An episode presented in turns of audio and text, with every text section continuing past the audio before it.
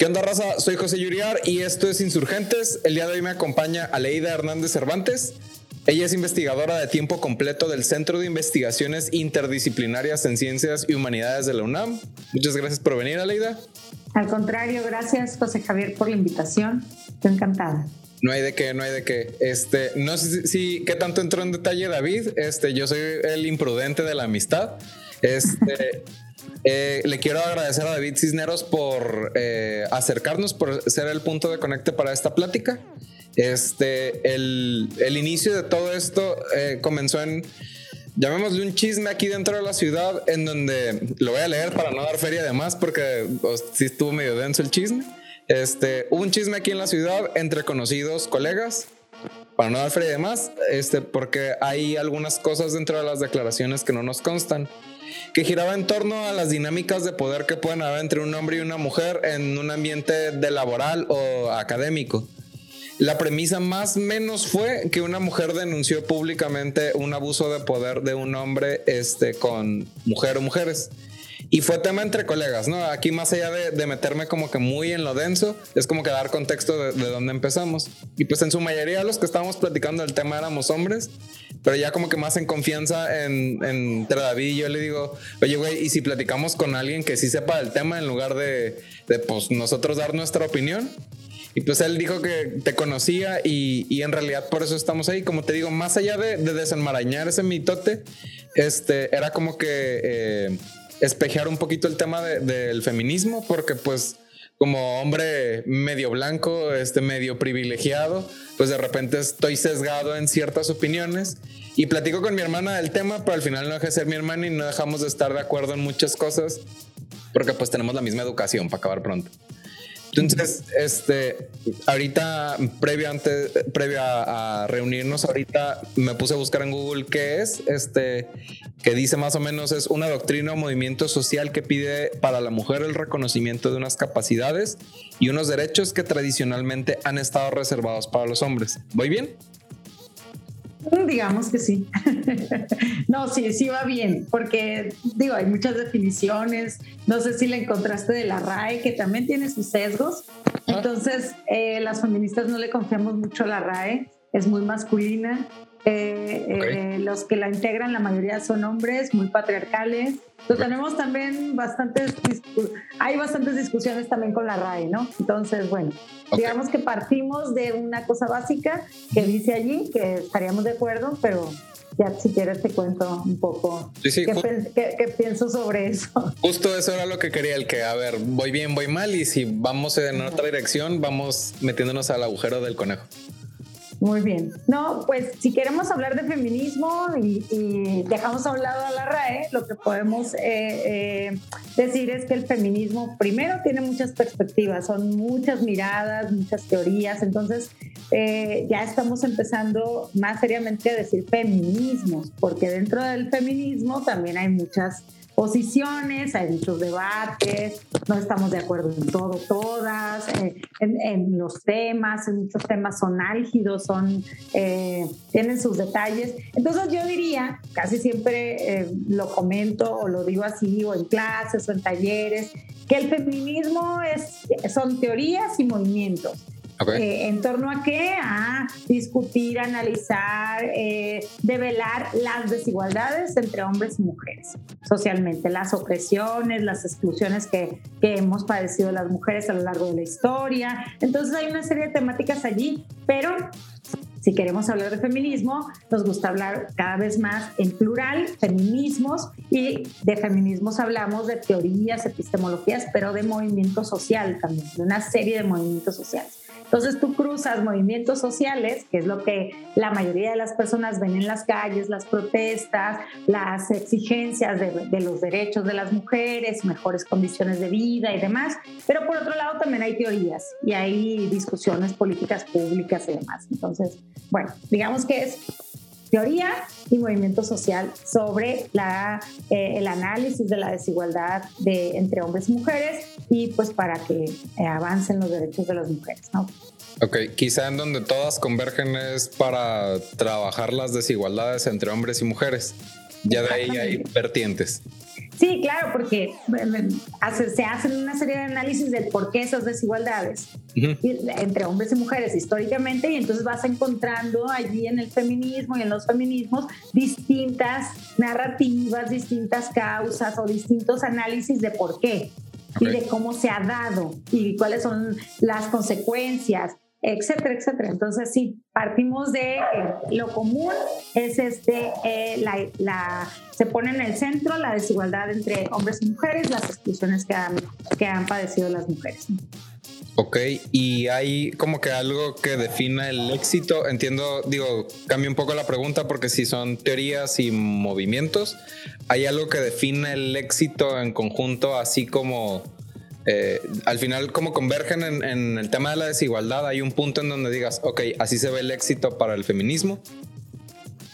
Pues imagínate que sí, cuando hablamos, por ejemplo, del tema de cuando no teníamos el derecho al voto y las distintas miradas o las distintas posiciones que podían haber, en qué convergen para, en términos de lo que tú estás diciendo, pues, en tus palabras, ¿cuál es el éxito? Pues que se logró el voto y que las mujeres pudimos votar, ¿no? Eh, después de tantos, pues cientos de años en que no habíamos podido votar. Entonces, ahí hay un éxito. ¿Qué otros temas puede ser un éxito? Pues que las mujeres puedan ir a la universidad y que sea, sea eh, sencillo el acceso a la educación, que, que mejoren las condiciones en los, en los centros de trabajo, una serie de cosas que pueden ser... Eh, digamos, que, estemos de acuerdo y sea un éxito para todos los distintos feminismos.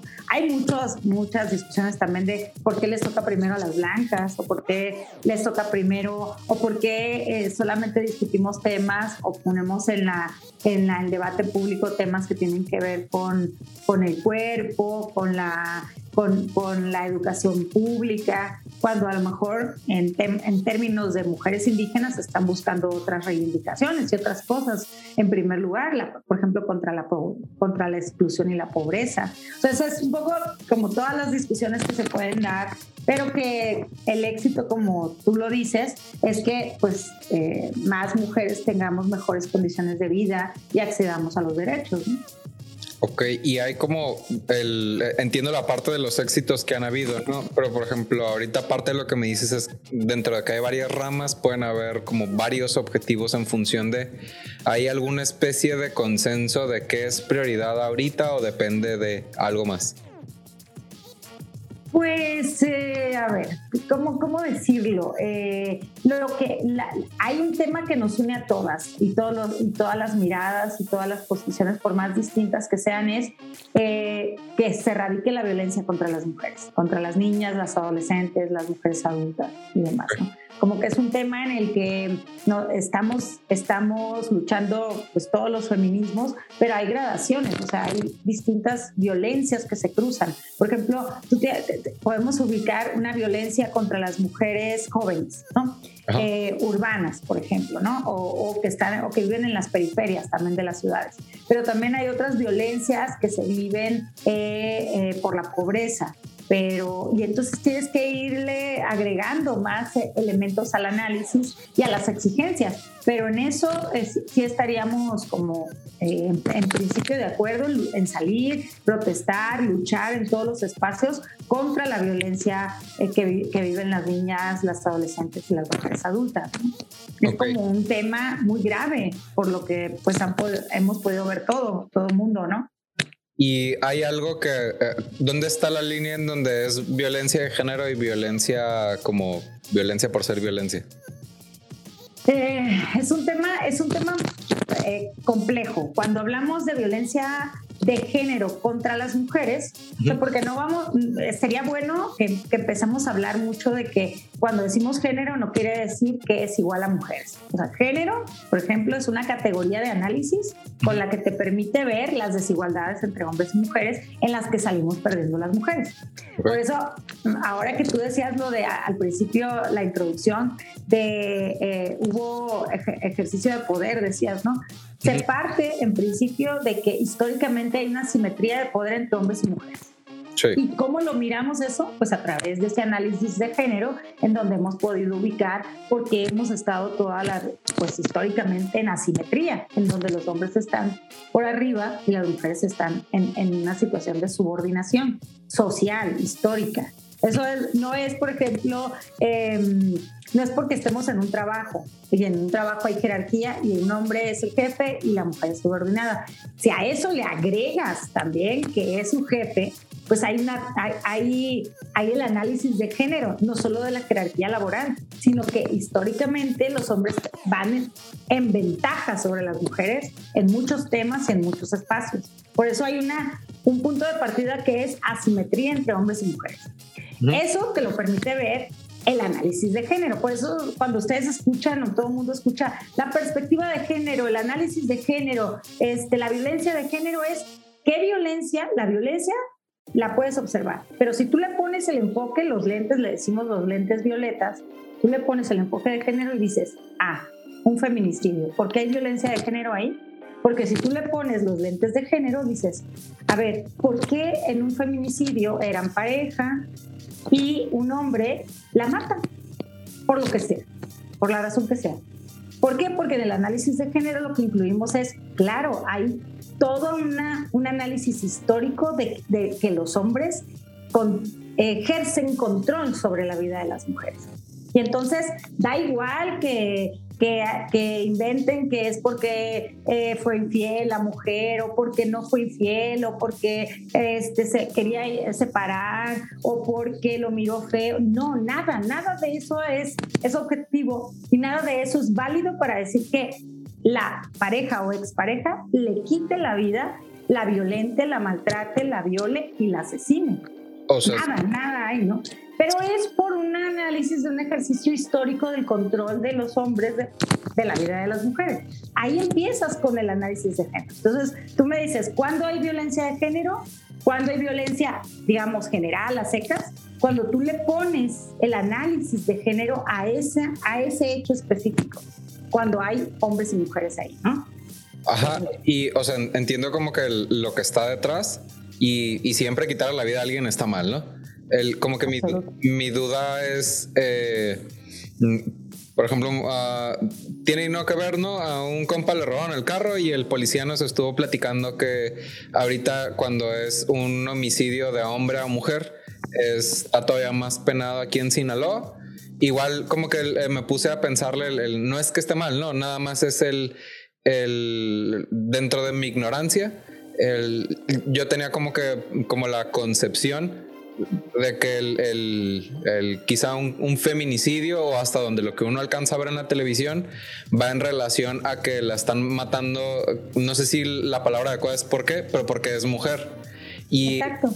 y el viéndolo yo desde la perspectiva no nada más que es que puede ser físicamente más débil que su pareja, que es, es una desventaja, pues es un hándicap que pueda tener el hombre sobre la mujer pero que en muchos de los casos este, pueden, más allá de por ser mujer, que quizá por la, como el, todo el contexto va sumando a que eh, sea un caldo de cultivo de un feminicidio, por ponerle un nombre en el caso de, de, que viven solos, que el hombre no tiene una educación, este, que no sabe medir su fuerza, que, que sí está en una posición de ventaja, pero que no necesariamente la está matando por el hecho de ser de otro género, sino pues porque, el, porque básicamente es una bestia. Entonces, como que ahí es donde quiero hacer, como que el entender, el, entiendo la parte histórica y como que el, contextual de, pues el hombre es más fuerte que la mujer y, pues la mató porque es una bestia.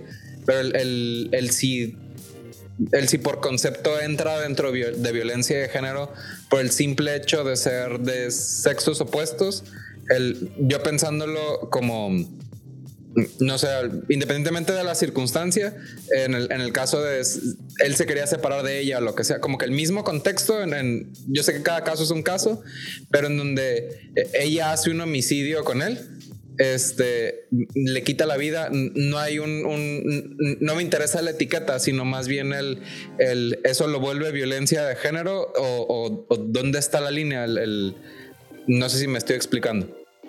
No, pero no pasa nada, te entiendo perfecto porque este, lo que sucede es que cuando no le, cuando no le imprimimos un, un análisis que tiene que ver con el género, o sea, cuando te, quedas como, se queda el análisis sin elementos, pues, o sea, por eso es muy, es muy fácil decir, bueno, ¿por qué si una mujer mató a un hombre no está tan penado, digamos, no? Bueno, ese es un homicidio, es un homicidio, lo mató, se, eh, lo mató y demás, pero tú, por ejemplo, vete a las estadísticas, o sea, siempre le digo, digo mucho estas cosas porque cuando haces política pública, cuando cambias las leyes y demás, tiene que ver porque tú analizas una problemática y dices, aquí está pasando algo muy grave. ¿Por qué las mujeres que son asesinadas, el no, más del 90% de, de quienes las asesinan son sus parejas o exparejas?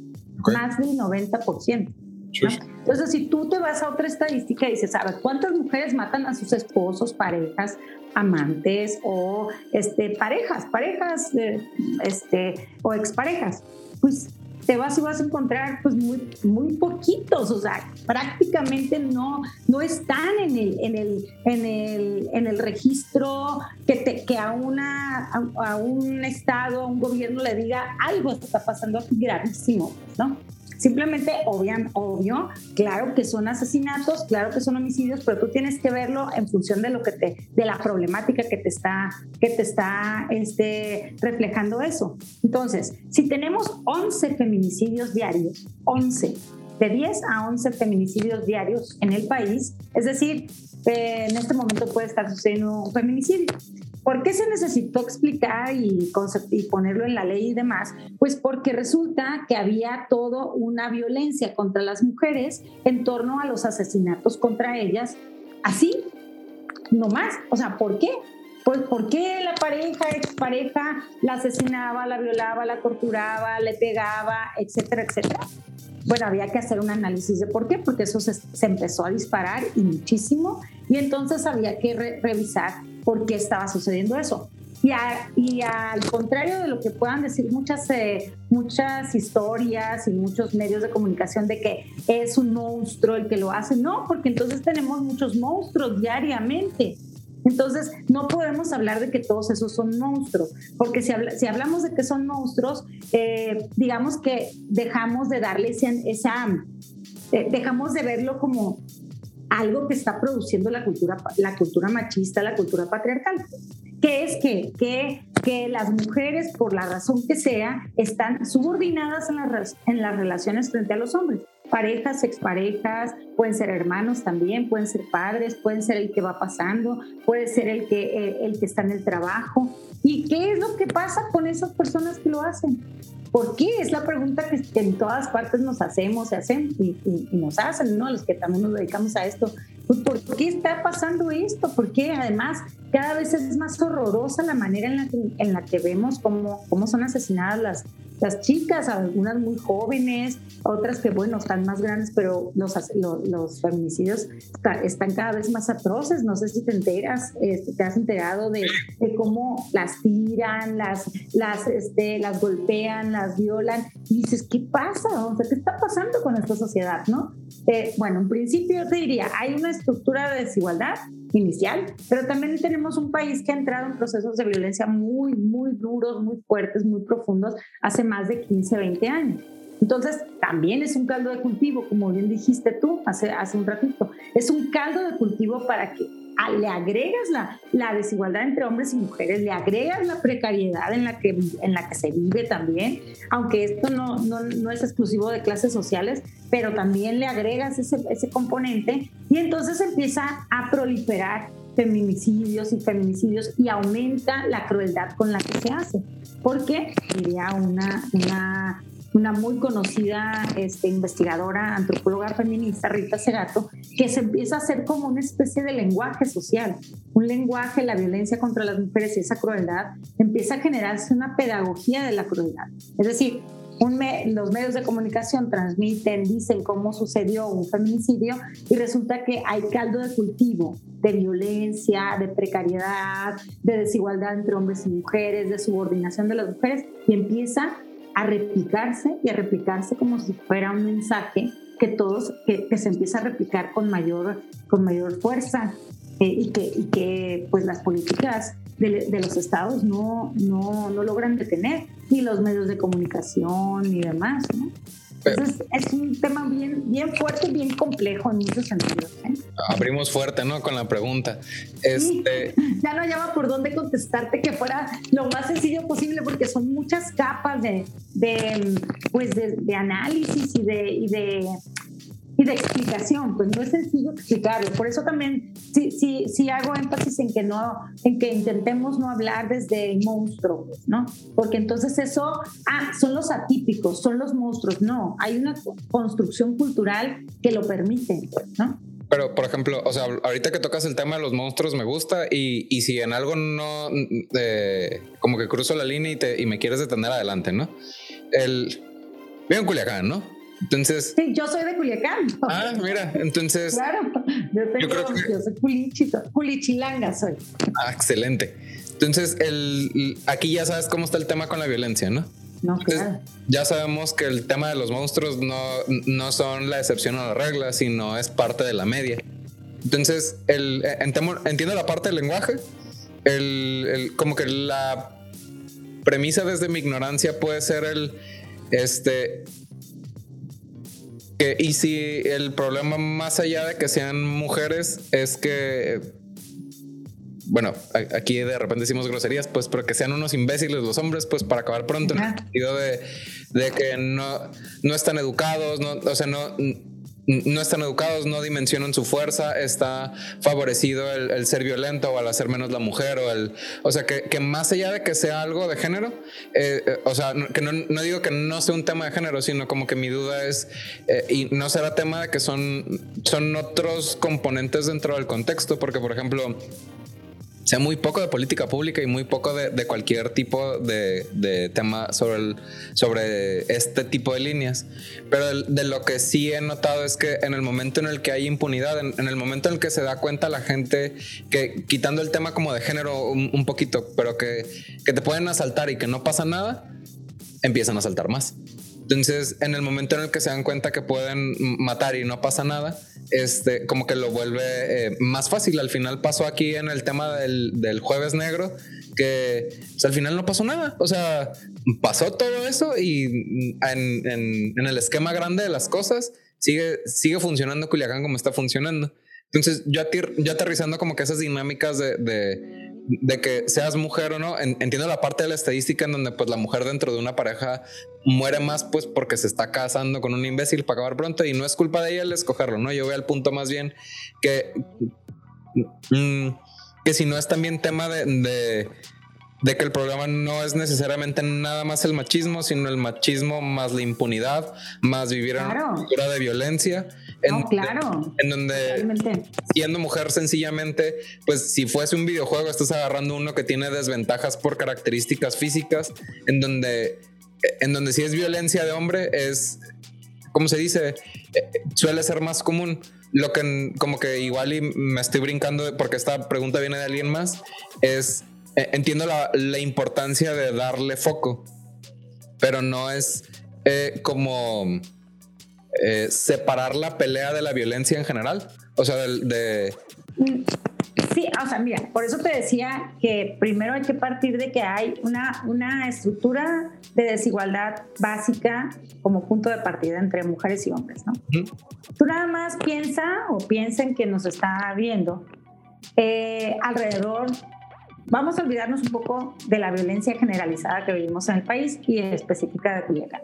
Pero pensemos en aquel tiempo en el que no había una, una violencia disparada, eso de eh, ver personas eh, este, eh, que están colgadas en los puentes, que aparecen desmembradas, todo esta, este horror que hemos vivido hace, hace 15 años, hace más de 15 años ¿no? en el país, en unas regiones más que en otras, pero se volvió generalizado en el país. Pero vayamos más atrás de eso. Y acuérdense de los espacios en los que se relacionan con, con mujeres, con hombres y mujeres. Y volteen a ver a sus mamás, a sus tías, a sus abuelas. Y fíjense quién domina las relaciones. Más allá de que la mamá sea la que regañe, la mamá sea la que dice si vas o no a la fiesta o lo que sea. ¿Quién de las personas que estaban allí tenían una libertad más absoluta? absoluta? ¿Quiénes llegaban a la hora que querían a su casa? ¿Quiénes salían a trabajar y, y podían no regresar en toda la noche? ¿Quiénes estaban al cuidado de los hijos? quienes les hacían todas las mañanas el desayuno, la comida, la cena, los llevaban a la escuela y demás. Todo eso va generando una serie de desigualdades profundas en donde las mujeres no tienen su proyecto de vida, porque no es que las mujeres tengan que dedicarse toda la vida a la vida de los otros. Eso ha sido una configuración social, histórica, en donde pues muchas mujeres no han tenido vida para sí, de nada más que vivir a través de los otros. Eso es una condición de desigualdad. Si a eso le agregas que además la pareja, el esposo, el tío, el papá le pegaba o la, maltrataba, la humillaba, pues le vas agregando más elementos. Si a esa capa le agregas que hay guerra, lo que llamaron guerra contra el narcotráfico, que fue una, una, una falacia en un sentido de, de, política, de política pública, de política del gobierno, sino este, se generó una serie de condiciones sociales desde el propio gobierno en el que eh, hubo eh, violencia espantosa y se dejó avanzar y se permitió y se generó. Entonces, en violencia generalizada, tú le agregas eso más narcotráfico, le agregas violencia de cárteles, le agregas eh, todo eso y le agregas la impunidad que tú muy bien lo dijiste ahorita, que además es un componente del feminicidio, o sea, tal como se, se conceptualizó a partir de las muertas de Juárez, mal llamadas muertas de Juárez, pues que se veía un patrón, un patrón de cómo se, eh, se llevaban a cabo los, los asesinatos contra las mujeres, en donde el Estado no hacía nada, como dices tú, les daba casi como permiso ¿Por qué? No pasaba nada, no pasaba nada, aparecían asesinadas y asesinadas y asesinadas en los baldíos, en los, en los, en, los barrancos, en los ríos, en todas partes. Y era un permiso para hacer, como dices, eso es la impunidad también. El Estado no, no hace nada, no le importa, entonces es un mensaje de tú puedes seguir haciendo. ¿no? Eso pasa también en el caso de la violencia feminicida y de los feminicidios. ¿Qué sucede? que, que está esa violencia, está toda la idea también de que las mujeres están eh, volviéndose más autónomas por otro lado, que están luchando por sus derechos y demás. Y entonces las parejas lo que dicen, pero ¿por qué? Si yo siempre te tuve aquí, si yo siempre aquí te quieres ir, pues no. Yo controlo tu vida, o sea, en la psique, me, me, me, explico, en toda la cultura patriarcal. Yo te voy a, yo te, yo, eres mía, la idea, la noción de la propiedad que tienen los hombres, introyectada históricamente. La mujer, la que sea, mi mamá, mi tía, mi abuelita, mis sobrinas, mi hermana, mis hermanas, mi novia, mi pareja, mis hijas son mías. O sea, es una cosa de una, introyección de la, de la propiedad de las mujeres, o sea, que son las de, que, tienen los hombres en la cultura patriarcal. Eso no es que yo ahorita lo pueda explicar en términos psicoanalíticos y demás. Lo que digo es que eh, se va viendo en microactitudes que luego, en el peor de los mundos posibles, se, se puede convertir o se convierte en un feminismo que no es siempre, obviamente, si no, pues no viviéramos casi ninguna, ¿no? Pero tenemos 11, 11 feminicidios diarios. Y eso hay que explicarlo en términos también sociológicos, antropológicos, económicos, históricos, ¿Por qué? Pero desde una lente de género, feminista, para poder irla comprendiendo, porque es, es, bastante compleja, pero tiene muchos elementos al respecto.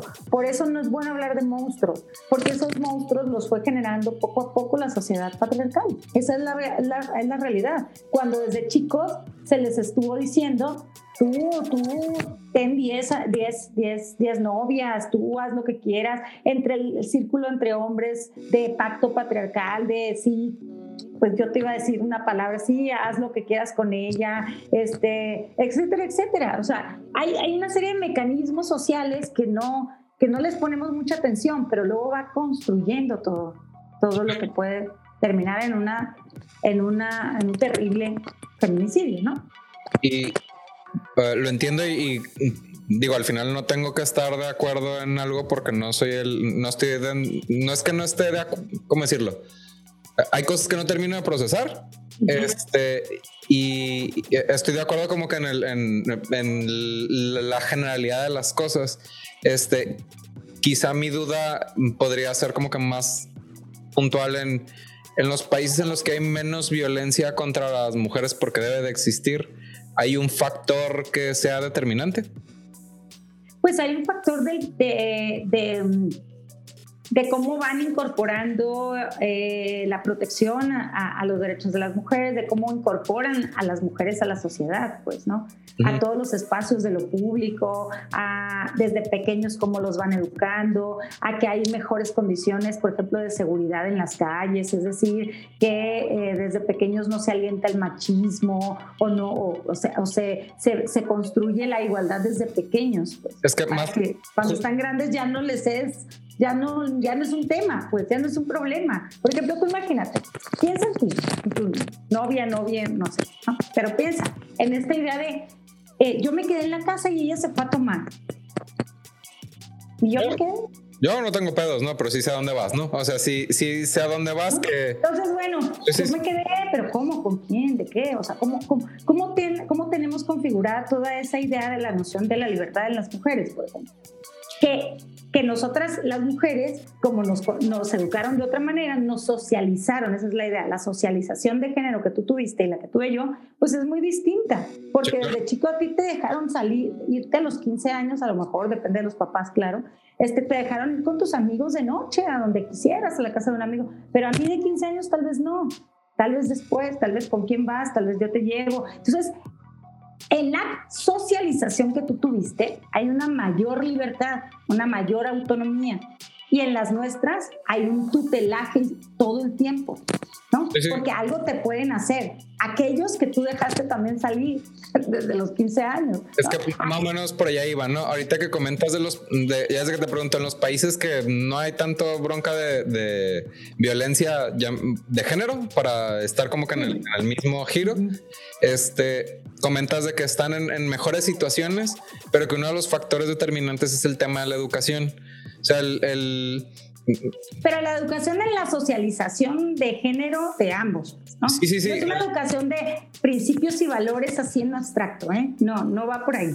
Y, y no pueden ser ambas cosas, porque, por ejemplo, en, el tema de la socialización es el, tema de, pues, eh, tú y tu amiga son iguales, pues, en el sentido de, llevarlos en, la ruta de, aunque físicamente no se parezcan en ciertas cosas, este, tienen que estar, si no, igual es equitativo el trato, no, no sé cómo decirlo de manera adecuada. Sí, sí, igualitario, equitativo. Lo que pasa es que, fíjate, por ejemplo, tú tienes, yo te, estoy también psicoanalizando, así como tú me preguntas, yo te estoy observando. Entonces, hay cosas en el lenguaje que tú, por ejemplo, tienes, como lo tienen pues miles y, nosotras también, muchas y miles de mujeres, la idea de que los hombres son más fuertes que las mujeres. Entonces, prácticamente esa premisa a, a muchas personas les hace casi justo sin no justificar, prácticamente le dan un peso determinante en cómo somos unos y otros. No, y no voy ni siquiera a eso, no, no voy a las características físicas per se. No, pero, sí Lo, pero sí lo has dicho, José Javier, lo has dicho varias veces que hay una cosa física ahí, que aunque seamos diferentes, que, que a lo mejor nosotras somos más débiles y entonces el otro es más bestia porque tiene una fuerza física. Hay muchas cosas que son prejuicios. No te estoy diciendo que no haya una, un elemento objetivo en algunos aspectos. Pero si a una niña pequeña es la meten en la educación física, cosas muy fuertes como los meten ustedes, créeme que a lo mejor va a ser más fuerte que tú porque a lo mejor tú no fuiste a, no sé, a pesas. Claro, yo físicamente no soy como que el epítome de un hombre fuerte. El, estoy hablando como en generalidad de circunstancias. Es como decir que una persona de raza negra no tiene mejor capacidad cardiopulmonar y que no va a tender a tener problemas cardíacos estoy hablando en términos generales de eh, de muchos casos, ¿no? Al final, si a mí me comparas con las muchachas que van al gimnasio al que yo voy, pues claro que me van, van a trapear conmigo el gimnasio. no, imagínate que desde pequeños los metieran a, a karate, a cosas fuertes como las, los meten a ustedes. Pues.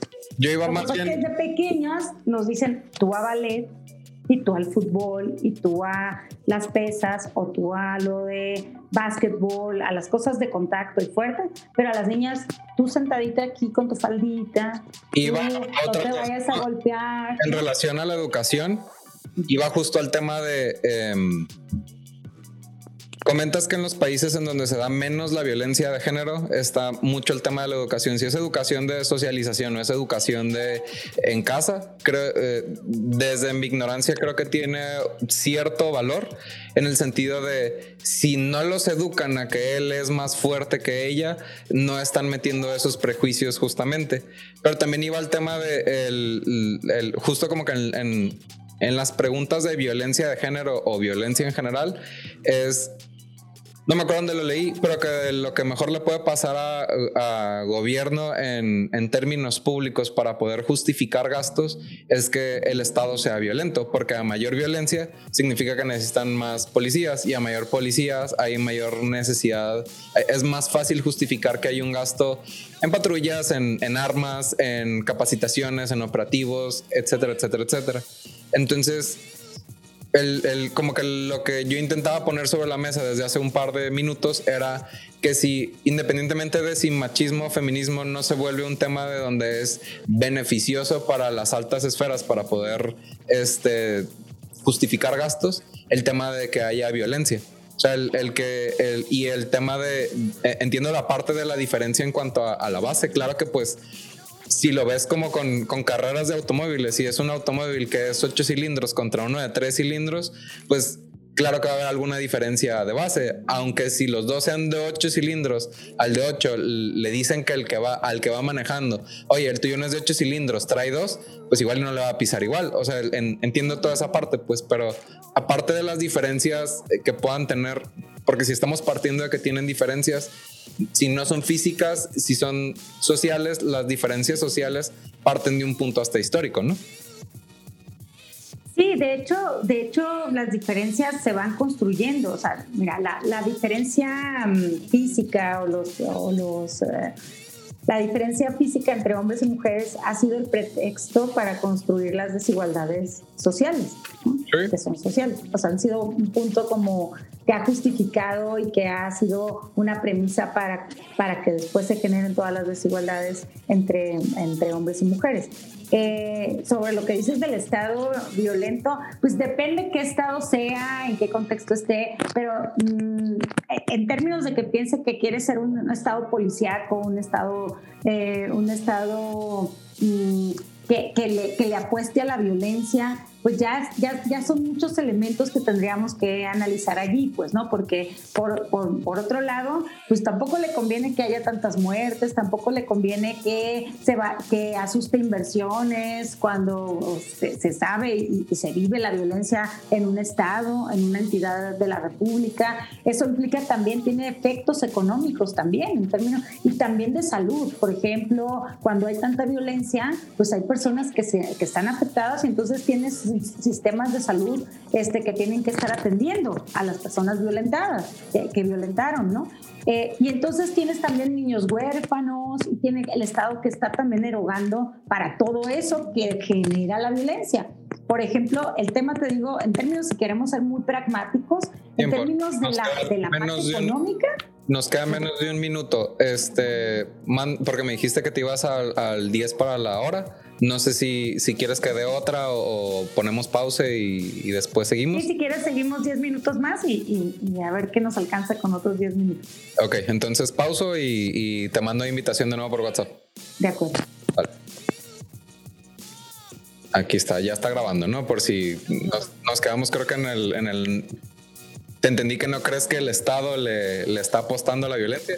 Pues es que depende, siempre hay que, hay que pensarlo en términos de qué estado, en qué contexto histórico y todo, pero sí, supongamos que hay estados que le apuestan a la violencia, ¿no? De hecho, el de Felipe Calderón le apostó a la violencia así claramente, así fue, así fueron sus políticas, eh, abrió con eso, con la, la, falacia de la guerra contra el narcotráfico y entonces le apostó a la violencia, ¿no?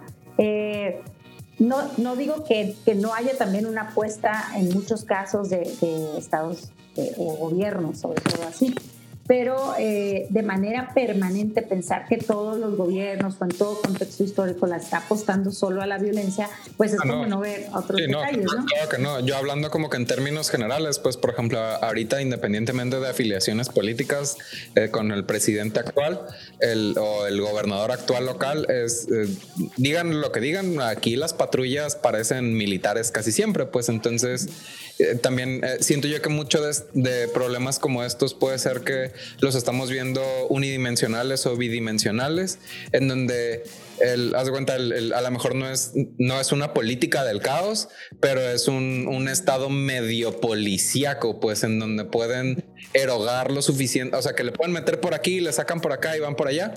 Y, digo, quizá ya me fui mucho al, como que en otra dirección con el, con el tema central.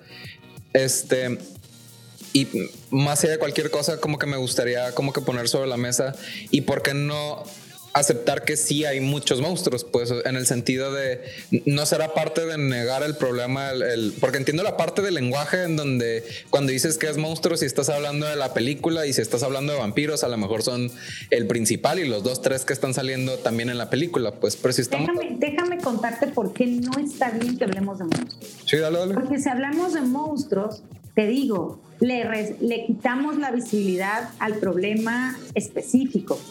Entonces se lo dejamos socialmente a los, a los que creemos que son atípicos, pero no. Hay, hay toda una base para que cualquiera pueda convertirse en un feminicida en ese contexto en el que vivimos ahora. ¿Por qué? Porque, por eso te digo, no a la narrativa de monstruos, porque si tú, si por ejemplo en Sinaloa o en Culiacán tenemos una sociedad o, se están generando muchos monstruos, como tú dirías, es porque hay condiciones para que haya muchos de, de esas, con esas ah, características. Bueno, pues en, en el caso de, de, la violencia contra las mujeres y la violencia de género, es lo mismo. Hay una serie de condiciones de asimetrías entre hombres y mujeres, de violencia generalizada, que agrega agrega la, la potencialidad, la, la, la, potencia, lo que ha disparado los, los feminicidios en nuestro país. Pero, ¿por qué no se dispara que sean las mujeres las que asesinen a, su, a, los, a sus parejas? ¿Por qué no? A ver, José intenta si quieres olvidar. Piensa en este contexto y por qué las mujeres no han sido las que se dispara, que las que asesinen, que el 90% de las parejas mujeres asesinen a sus esposos o exesposos o novios. 90%. La, respuesta corta es que no sé, ¿no? O sea, y si me estás diciendo que no hay ventajas físicas, sino, nada más ventajas sociales, me, me, quedo con menos argumentos de por qué no lo harían, porque al final, si no pues tienen... mira, Sí, sí. De la fuerza. Lo pueden envenenar. Sí, sí, lo pueden envenenar, pero me imagino yo que la mayoría, porque no tengo la estadística, el, la mayor cantidad de feminicidios no suelen ser de maneras sutiles, si lo quieres ver tú así. Sí. Entonces, sí, siempre está, hay un gran componente de violencia. Bueno, a eso vamos a agregarle el otro elemento. Ajá. tiempo, tiempo, tiempo, tiempo. O sea, entiendo esa, eh, esa parte y entiendo que el, tema del asesinato va, va en función de una ventaja que pueda tener el hombre, eh, de una o varias, ¿no? El, em, como que en donde yo no estoy entendiendo es em, si el feminicida no es un monstruo. Eh, entiendo que trae otras. La mayoría no lo son, ¿eh? Salvo que o sea, no. No, no. Ni están absolut, ni están locos, ni están, están este, psiquiátricamente mal. Es que no digo que estén psiquiátricamente, mal, pero están definiendo su vida en base a sus actos, aunque haya sido un, un desplante de ira o un desplante de, de, cualquier tipo. O sea, al final, este, no digo que esté mal humanizarlos, pero no será el, como el restarle foco a los factores que puedan estar detrás de que hayan tenido un ataque de lo que sea que los haya llevado a hacer en caso de que no haya sido algo tan premeditado. O sea, a lo que voy es, em, ¿cómo decirlo? Es que otra vez atenúas con esas, esos elementos, tú, o sea, e, en el imaginario, con esos elementos, se busca atenuar la responsabilidad que tiene el sujeto que cometió ese acto. y no lo estamos atacando diciendo, o sea, entiendo que, que, no puedes decir, ah, si tiene estas tres cosas es un monstruo, entiendo esa parte, ¿no?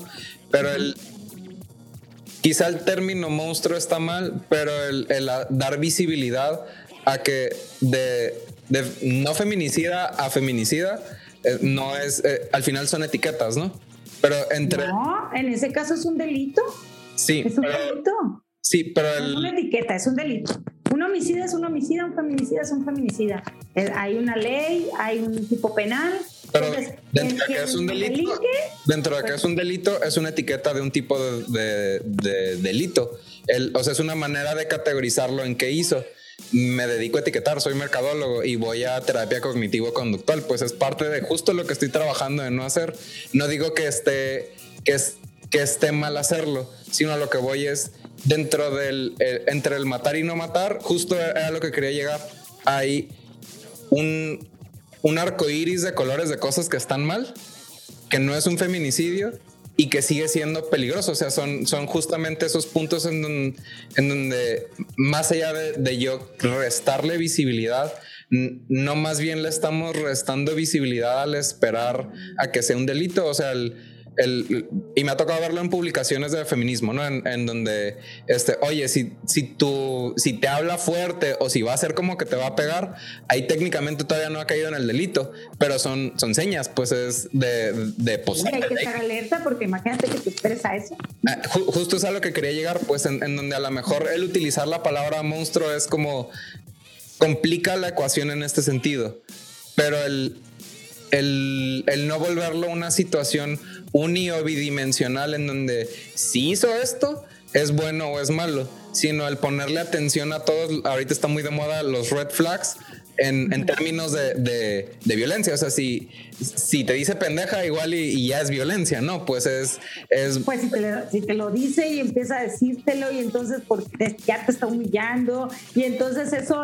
Ajá, es... tienes que parar porque puede ir creciendo, ¿no? Ajá, Justo no hay que este, esperar, pues, ¿no? Justo ese es mi punto en donde al, igual y decir los monstruos están mal, ¿no? Pero el, el como ponerle atención a todos los elementos del contexto y a todos los elementos que representan violencia para, o sea, para no nada más que se necesite un delito para que las personas están haciendo cosas. Porque en, en, eso es donde cae la impunidad. O sea, en, en, el momento en donde te dicen te va el doble de sentencia, significa que, que que tiene que ser este castigo en lugar de preventivo el tema de, evitar la violencia de género. más o menos para allá quería llegar más allá de, de, ah, solo los monstruos hacen esto, sino que... yo creo que eh, obviamente hay que, meter, hay que meterse mucho al tema de la, de la prevención, o sea, y en la prevención está el tema de cambiar la cultura patriarcal, o sea, cambiar, eh, eh, ir, ir introduciendo desde la educación formal y la informal, pues muchos elementos de respeto y de, y de coexistir en la igualdad. Yo, más que hablar de respeten a las mujeres, así como en términos de, de tú respétala, niño, joven, adulto, respeta a las mujeres como si fuéramos una, una flor a la que hay que cuidar y respetar. Yo creo que no va por ahí porque eso nos ha hecho más daño.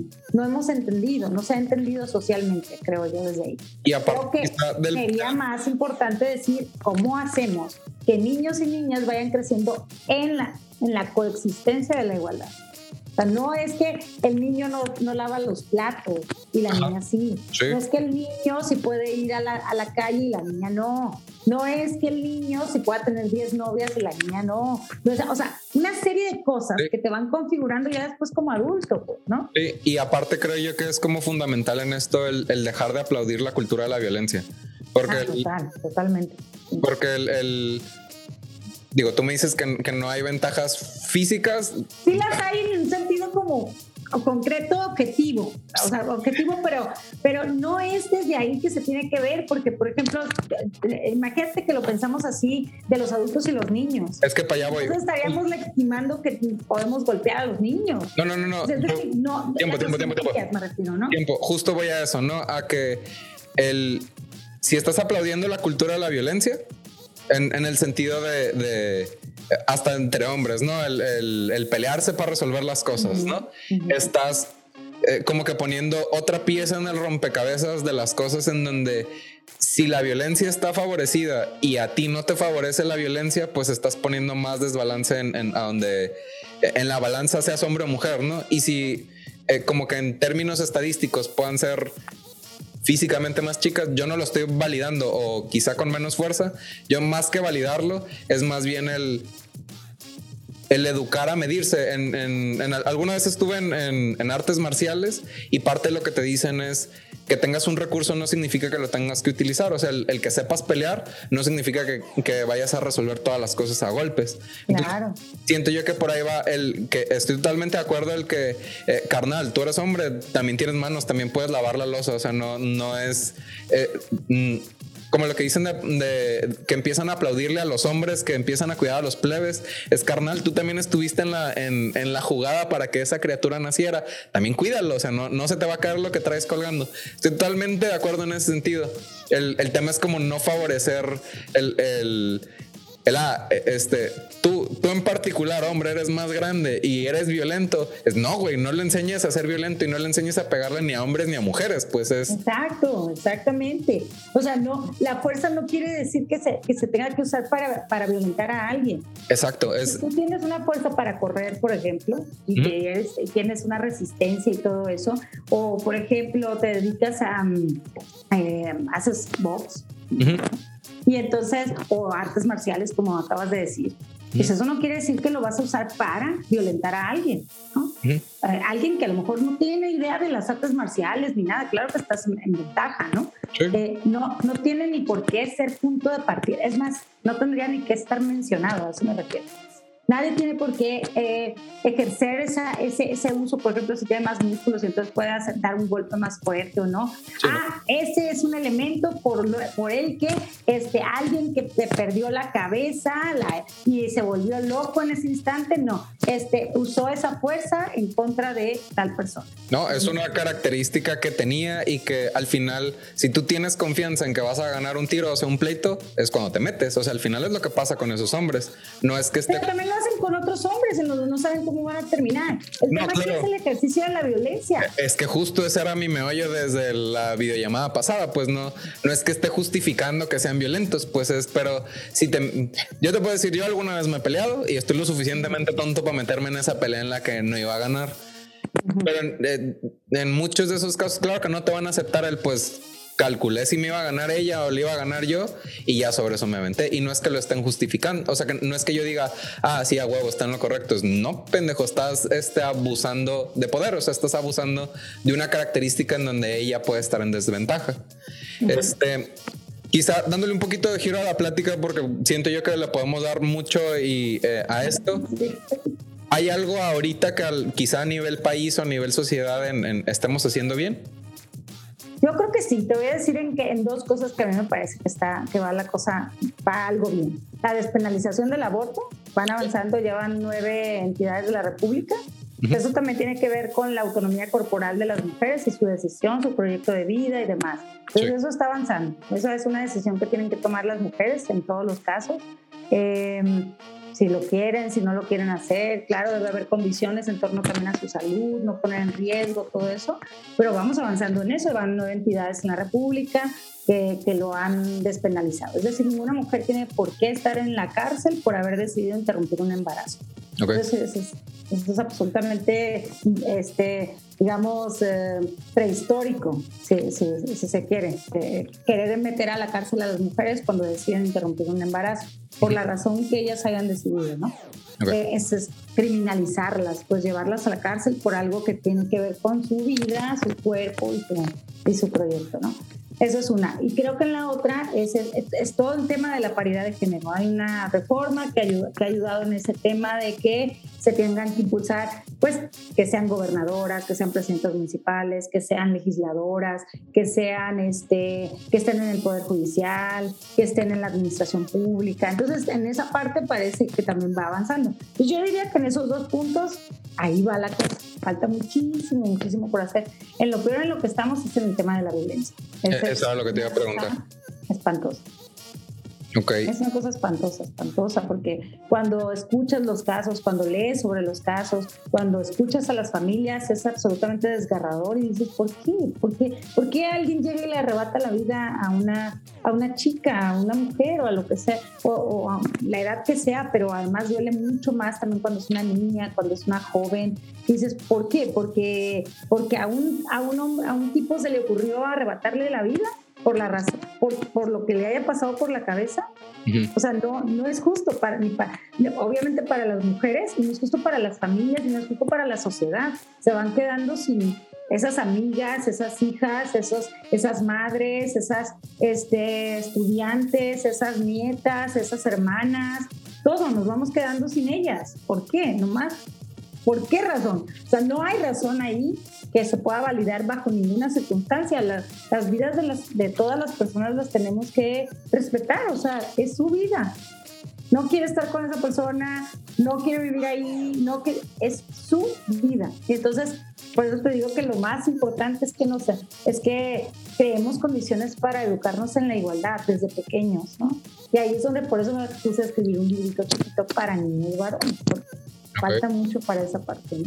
¿Ya salió el libro o está por...? Ya, ya está, ya está. Es más, bueno, no lo tengo aquí a la mano porque lo dejé en la sala, pero sí, ya está, ya, ya, ya lo hemos estado presentando. Es un libro que se llama Acerca de la empatía, lejos de la violencia, cartas a mi hijo. Okay. Le escribo a mi hijo como un pretexto para escribirle a los demás niños, ¿no? Como educarlos en, en, en, que no tengan que ejercer la violencia para nadie. O sea, eh, en el sentido de que no alentar la violencia desde pequeños a los niños, porque si no, también ellos hay una presión social por ser fuertes, por demostrar fuerza, por demostrar este ejercicio, control, violencia, virilidad, pues una serie de cosas que desde pequeños se les está diciendo, y pues cuando son adultos, eso puede pues detonar otras cosas, además hasta para, para, para ellos mismos, ¿no? Sí, claro, o sea, es, es común, ah, yo lo he vivido en, ciertos círculos para no quemar a ningún pariente, ningún amigo. el, si una morra se te pone, tú dale. Y es así como... Por ejemplo, ¿qué obligación? O sea, digo, ¿por qué a veces puedes no tener ganas? Punto. Ajá, y el, el parte del meollo es que...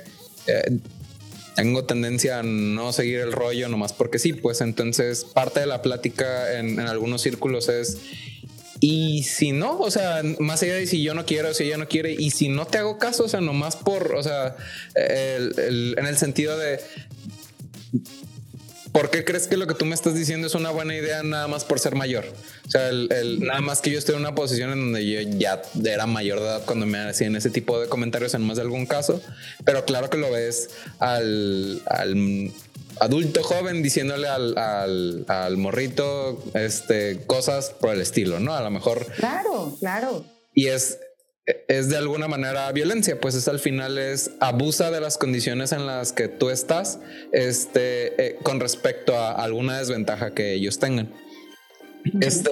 Sí, sí, sí. Y todo el tiempo es como, todo el tiempo está ahí socialmente, pues, ¿no? Para los hombres. Entonces, obviamente es como, pégale, o sea, pégale a, los otros, o sea, defiéndete en, en, términos de la violencia. Pero un poco les, les enseñamos y les, les enseña a los niños desde pequeños que está permitido llorar, que expresen sus emociones, por ejemplo, que, que, que, cuando haya otros niños que les están diciendo, este, golpéalo, pégale, ahí estés, rompas, te, te alejes, esto que tú dices, y yo porque tengo que hacerte caso en esto que estás diciendo, ¿no? Este, una serie de demostraciones que todo el tiempo están ahí socialmente para los, desde los niños, desde que están pequeños, ¿no? Es más, esto de tener muchas mujeres, ándale, agárrala, tómala, tómala, o sea, incluso todas las palabras que se usan es como, toma ese objeto, es tuyo.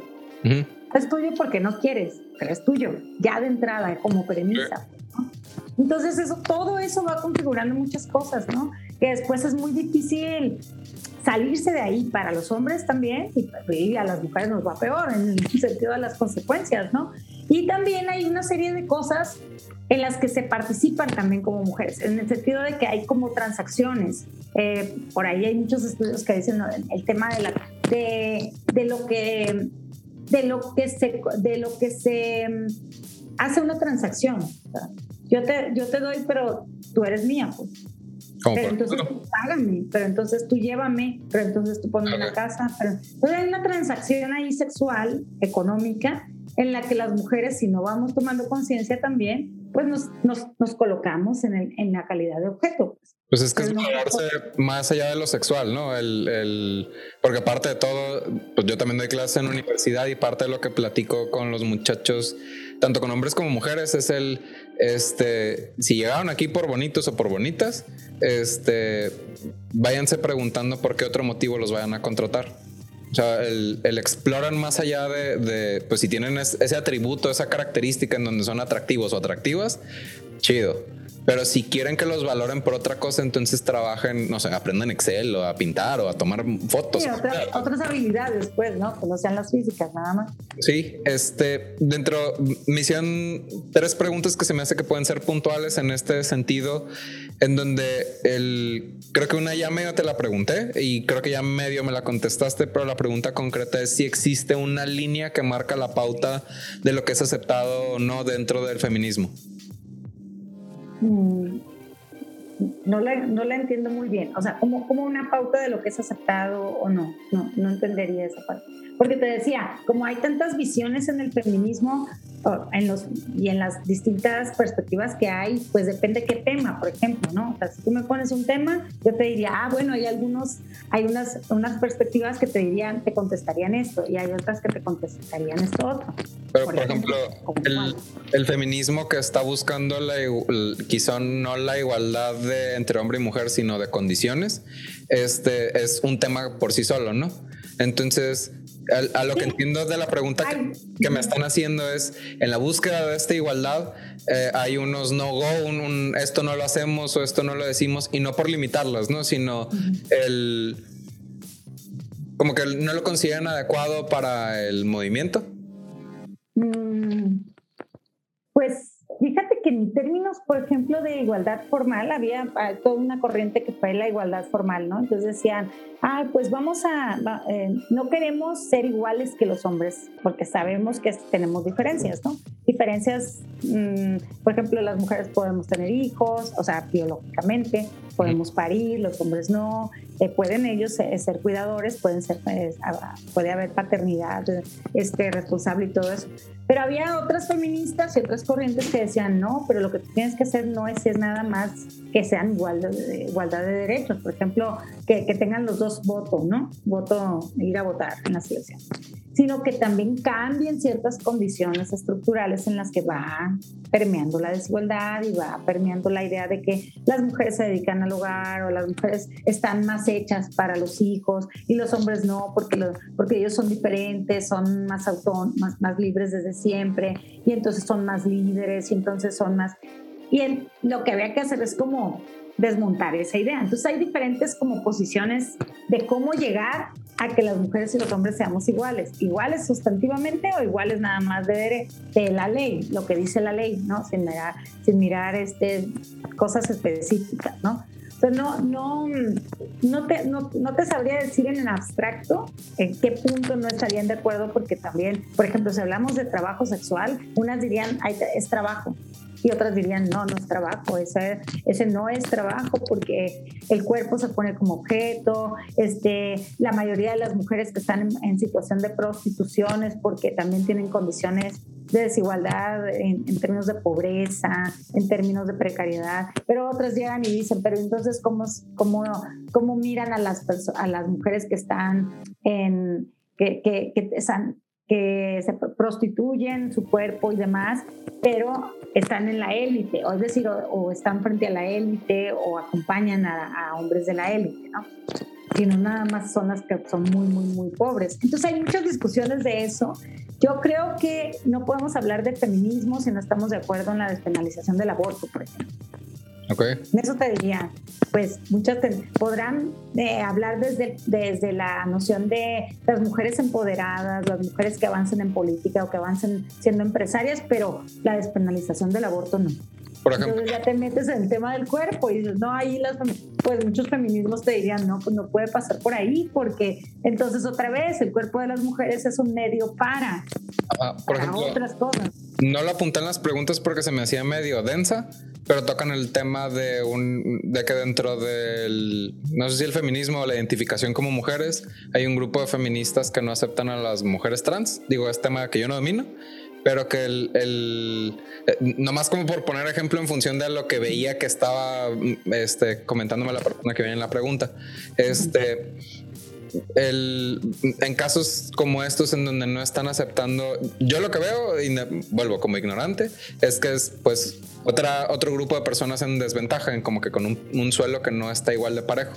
Este, eh, eh, igual no ese es el caso específico, pero mi, mi meollo es, están no es adecuado el no aceptar a las mujeres trans o es adecuado o depende de la discusión o no hay un consenso? Yo creo que depende de, la, de las discusiones que se están dando. O sea, hay unas discusiones muy fuertes ahorita en, en los feminismos.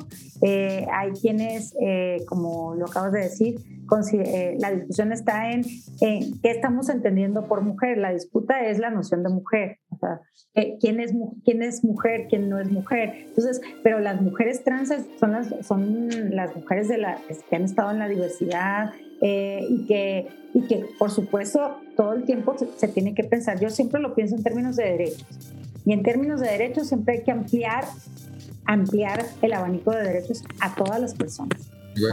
Entonces, si hay una serie de elementos que hay que incorporar, por ejemplo, a mí, a mí me gustó como lo decidió la Corte en el tema de la, de la no criminalización a las mujeres, eh, a las mujeres que deciden interrumpir el embarazo. Y, y, puso, y puso mujeres y personas gestantes. Es decir, hay mujeres que transicionaron a ser hombres, pero siguen teniendo la capacidad de gestar. A ver. Entonces, eso tiene que estar incorporado en el derecho. Pero entonces, tenemos mujeres y, y, hay personas con capacidad de gestar para el tema de la exigencia de, derechos. Porque, por ejemplo, si una mujer o una, o una eh, es, es, hombre, hombre trans que, le, que, le, que, se, le, que se llama, ¿no? ¿Cómo va a ir a los sistemas de salud si él, si él, y esa persona dice, a mí no me, no me vayas y me lleves a lugares en donde me van a volver a decir mujer. Yo ya transicioné a ser hombre, pero quiero embarazarme porque tengo esa capacidad de estar. Quiero tener un hijo o una hija con mi propia capacidad de estar, ¿no? Entonces el sistema de salud también tiene que tener esa protección de derechos, ¿no? Entonces hay disputas ahí también muy fuertes en, términos también de, de eh, la, la, categoría mujer que estamos entendiendo por mujer.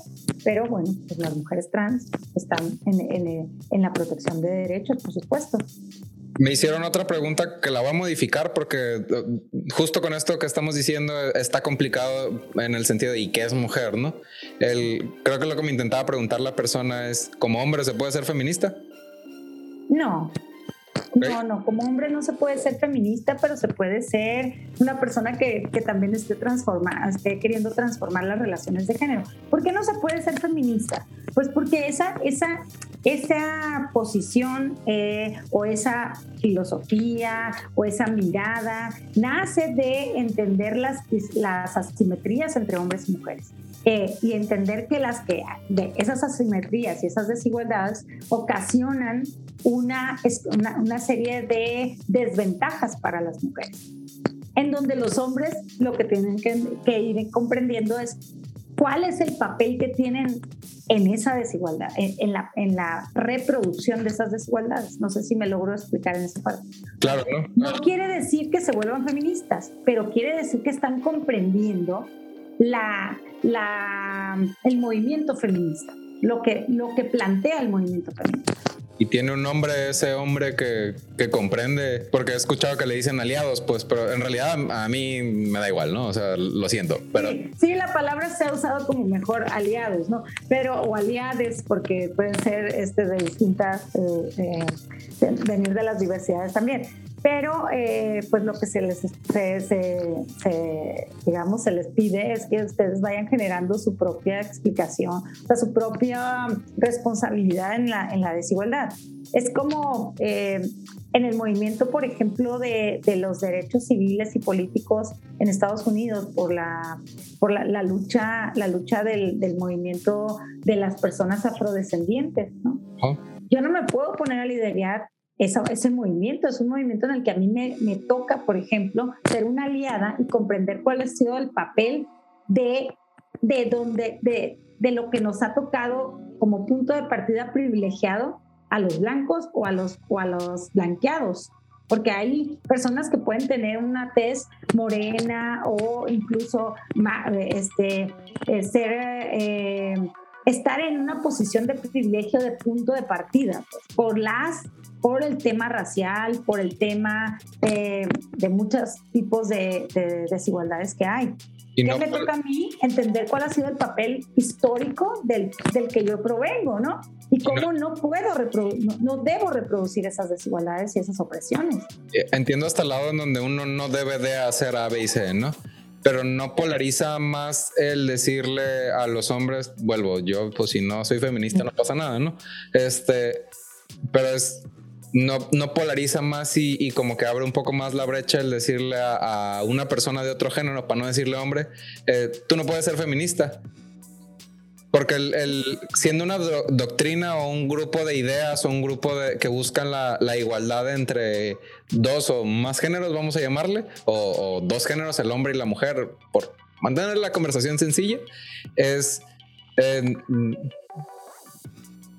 viéndolo como que desde el, ah, tú me lo comentas desde la óptica lila eh, o violeta, este, yo viéndolo desde la óptica de mercadotecnia, lo que hay veces uno necesita más son más seguidores, adeptos, personas de acuerdo, personas que se sientan parte de, este, eh, eh, que pasa hasta en la política, ¿no? al final lo que quieren es pues más, votantes del mismo partido y de la misma, que vayan en la misma dirección. O sea, no, no podría ser una buena idea el a lo mejor no ahorita, pero el decirle, pues si ya entendiste y estás haciendo lo que te corresponde, no digo que sea yo, ¿no? No sería una buena idea el también decirle, pues sí cuentas como feminista. Pero es como entonces poner un feministómetro, que también ha sido toda una discusión de quién es más feminista que quién. Entonces, pues no, la verdad que, que mm, si empatizan, pues está muy bien, les toca hacer muchas cosas. Es como lo que te digo, que a mí no me, no, no, me preocuparía que me digan qué tan anti, qué, qué tan... Este,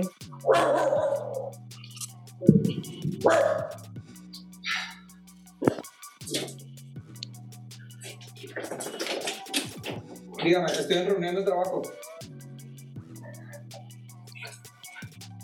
Sí, por favor.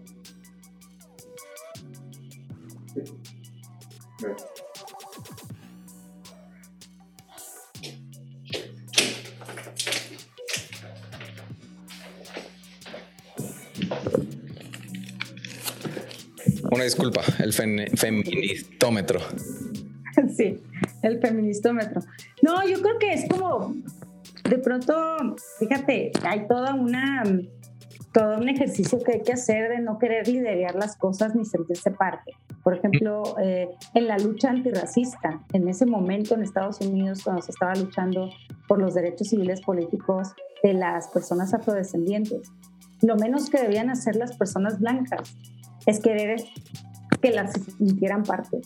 ¿Qué tenían que hacer? Aliados, en su momento y cambiar, cambiar, em, ayudar a cambiar estructuras, pero haciendo lo que te corresponde como parte de no reproducir esas desigualdades en muchas cosas. Entonces, más que querer sentirse eh, que te, que te ascriban, que te reconozcan a los, a los, a los hombres, tendrían que estar más bien revisando que tienen que cambiar Creo que no es el punto que sean o no feministas, que se les acepte o no como feministas.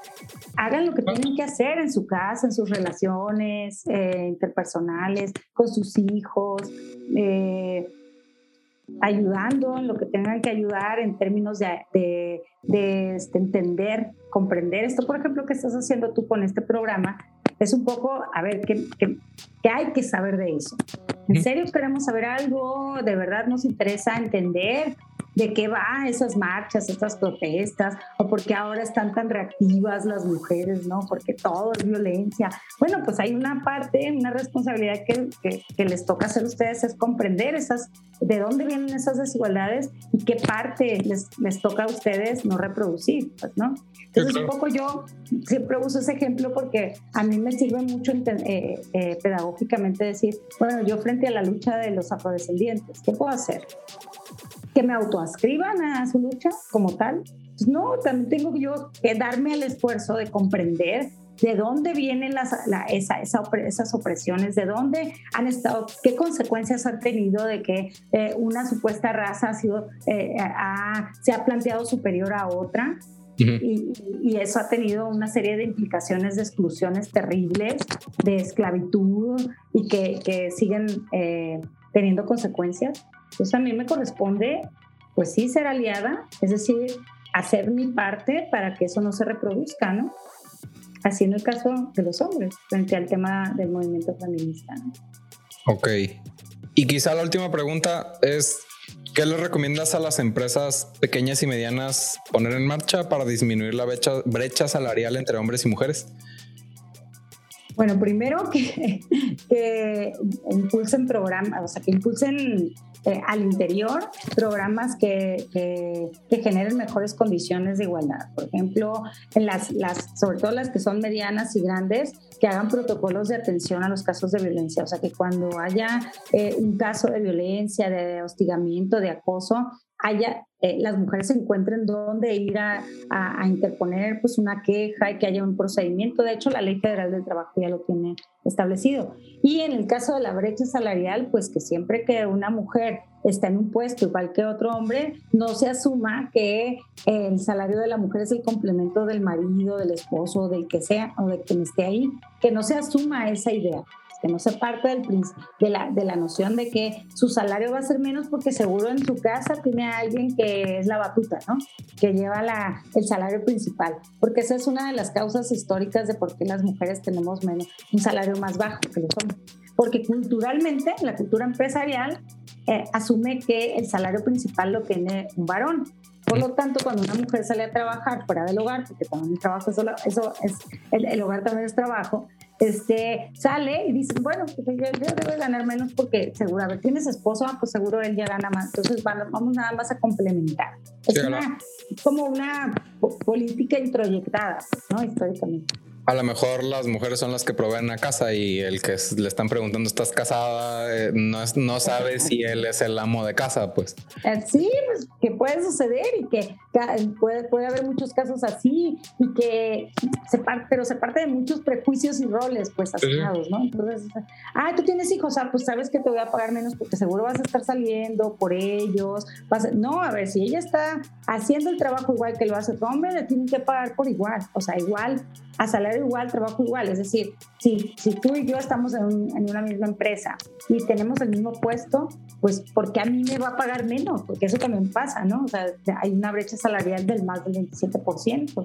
Entonces, este, y, eso pues no, no es, no va fomentando una cultura de igualdad en las empresas, ¿no? Sí, no. Pues bueno, ahorita nos quedan como un minuto veinte. No sé si gustas darle algún mensaje a las personas, compartir redes, platicarles de tu libro. Aquí es el momento. Ah, pues me gustaría mucho que vieran ese libro. Es un librito muy pequeño, son unas, son 10 cartas que, se, que les, le escribía a mi hijo, pero para que lo lean otros, otros papás, otras mamás con sus hijos e hijas, ¿no? Y, este, y habla de la empatía, de cómo, o sea, a través de anécdotas, a través de una serie de historias ahí que le voy contando a Oliver, que es mi hijo, em, vamos engarzando el tema de la empatía. imagínate, esto que estábamos hablando de la violencia al principio muy, muy fuerte, ¿no? ¿Cómo hacemos que no haya, o sea, cómo generamos mejores condiciones para que no haya violencia o para erradicar la violencia? No es, no, no seas violento, no seas violento, sino poniendo otra serie de actitudes, fomentando otra serie de socializaciones en los niños y en las niñas, ¿no? En los dos, pero especialmente en los niños porque les hemos alentado mucho que, ah, sí, pégale, este, ejerce la fuerza y así, ¿no? Entonces, ¿qué les podemos alentar o cómo nos podemos formar desde pequeños? Desde mi punto de vista es alentar la empatía, que, o sea, que, que, sean, que haya una empatía hacia los otros, hacia el sufrimiento de los otros, que los niños se involucren. 40 minutos. Sí. Si quieres, ya ahí cierro, ¿no? Con lo que estaba diciendo de, bueno, de que las cartas tienen, tienen esa intención, ¿no? De fomentar la empatía, el amor, eh, que los niños expresen sus emociones, que, que tengan una relación con las niñas y los niños mm, más en términos de igualdad, eh, etcétera, etcétera. Entonces yo digo que, que por ahí ya uno que otro me ha escrito que, que se les salen las lágrimas por ahí, que, que, en fin, que les causa una serie de emociones, que es la idea, ¿no? ¿Cómo se llama el libro? Cerca de la empatía, lejos de la violencia, cartas a mi hijo. Si quieres te paso pues, la portada, te paso el PDF en, más que para que lo tengas a la mano y, lo puedan compartir. ¿Dónde lo puede encontrar la gente? Pues lo puede encontrar en la, lo puede solicitar a la librería, es una librería independiente que se llama Bonilla Artiga Editores, em, que está en Ciudad de México, pero que se puede pedir como ebook también eh, por, por, por, vía virtual, por vía digital, se los pueden hacer llegar a su casa. Y en Culiacán lo vende una, una, una microempresa eh, de productos orgánicos que se llama Trágame Tierra. Y entonces les puedo dejar los datos para que los sigan en Instagram y se ponen en bazares. Entonces ahí es donde este un, costo muy, muy módico, que es de 50 pesos, está muy accesible. La verdad es que es un librito chiquito que tiene la intención nada más de, de ir generando pues, otras formas en las que nos socialicemos, ¿no? Sí, si gustas, pásame los datos de contacto y los ponemos en la descripción del video. Y no sé si tengas alguna red social, algún sitio web o algo adicional donde las personas si tengan alguna duda se puedan comunicar. Si no, también un correo electrónico, si no, no pasa nada. No, sí también tengo Twitter, es el arroba ser Aleida, ese es Twitter, y Facebook es Aleida Hernández Cervantes. Excelente. Pues yo creo que entonces nos despedimos. Muchas gracias por venir, Aleida. Ojalá y, y haya sido provechoso para ti. Este, claro que sí. Claro que sí. Muchísimas gracias, José. Muchas gracias. Estos temas tienen que hablarse mucho y hablarse así, así como también lo estás haciendo de preguntas, eh, este, discusión, dudas, inquietudes. A ver, pero esto no me queda claro. Pues sí, tenemos que seguir hablando de eso, pues para que cada vez eh, eh, nos comprendamos más unos a otras, ¿no? Claro que sí, de eso se trata. De, al final, eh, parte de todo, hasta la violencia, es parte de una ignorancia de que las cosas no se pueden resolver de otra manera en muchos de los casos. Entonces, pues ojalá y este video le llegue a mucha gente y pues muchas gracias a todos por venir. Yo soy José Yuriar, esto fue Insurgentes y pues hasta la próxima. Aquí